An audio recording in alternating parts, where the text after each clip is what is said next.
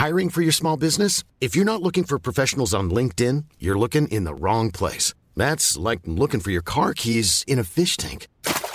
LinkedIn helps you hire professionals you can't find anywhere else, even those who aren't actively searching for a new job but might be open to the perfect role. In a given month, over 70% of LinkedIn users don't even visit other leading job sites. So start looking in the right place. With LinkedIn, you can hire professionals like a professional. Post your free job on linkedin.com slash people today. Finanzas personales. Un espacio para resolver todas las dudas sobre cómo cuidar y hacer rendir mejor tu dinero.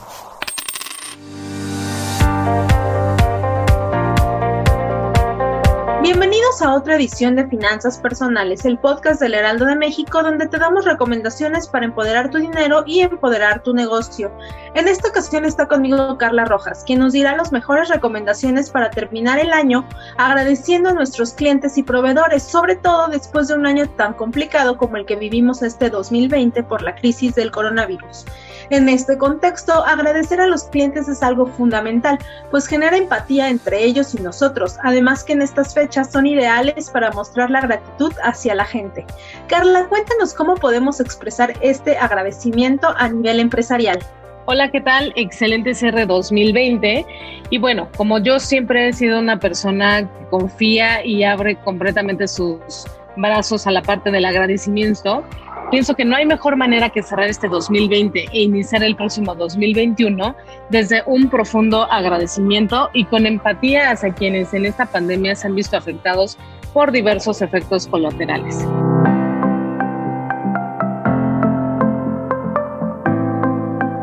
Estoy completamente de acuerdo contigo, pues este es un punto muy importante, eh, pero una duda que nos puede generar a las personas que tienen negocios es cuánto debemos hacer para dar este tipo de agradecimiento, qué opciones tenemos, si nos conviene eh, dar un regalo, enviar una tarjeta o qué es lo que podemos hacer. Así es, Diana, como bien dices, al final no necesitas precisamente dinero, sino solamente un detalle para poder agradecer, que tanto los clientes como proveedores como empleados estén contigo.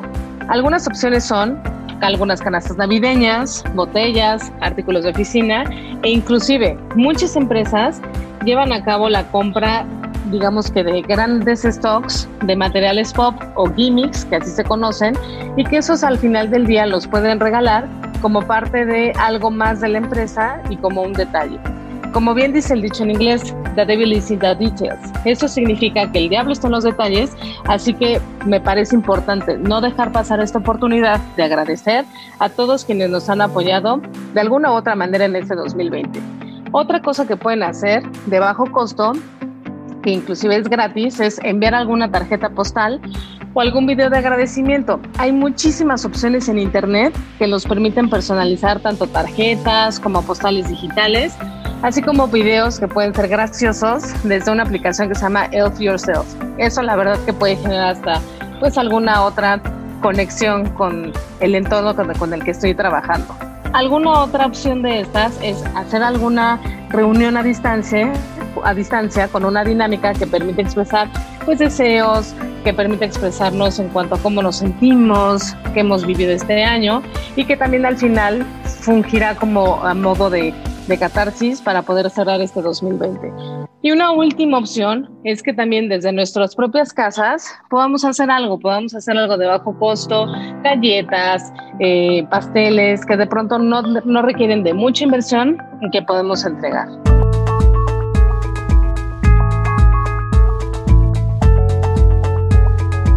Estas opciones que nos comentas son buenísimas porque no necesitamos gastar mucho dinero para poder dar un pequeño obsequio que demuestre nuestro agradecimiento en estas fechas. Como dices, la opción de hacer algo con tus manos y casero, pues también está ahí, es al alcance de todos.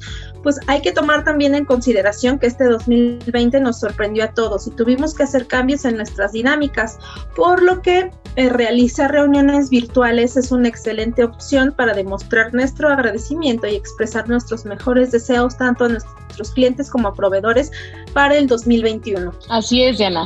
Y en este, en este sentido hay una frase que me gusta mucho y que dice, la gratitud es la memoria del corazón. Por lo que yo les agradezco infinitamente por sus mensajes siempre llenos de cosas positivas, por este año de haber podido compartir tantas cosas y porque esperemos un 2021 lleno de éxitos. Muchas gracias Carla por estas recomendaciones y por tus mejores deseos de cara al inicio del siguiente año. Gracias a todos nuestros escuchas por habernos hecho parte de su día a día con este podcast de finanzas personales. Pueden visitar la página del Heraldo de México donde van a encontrar más temas sobre finanzas personales y empoderamiento. Mi nombre es Diana Zaragoza y por favor escríbanos sus sugerencias a través de las redes sociales del Heraldo de México. Yo soy Carla Rojas y no olviden visitarnos en el Heraldo de México y nuestros podcasts de finanzas personales. Finanzas personales. Aprende cómo cuidar y hacer rendir mejor tu dinero. Escucha y descarga un nuevo episodio cada 15 días en todas las plataformas digitales del Heraldo de México.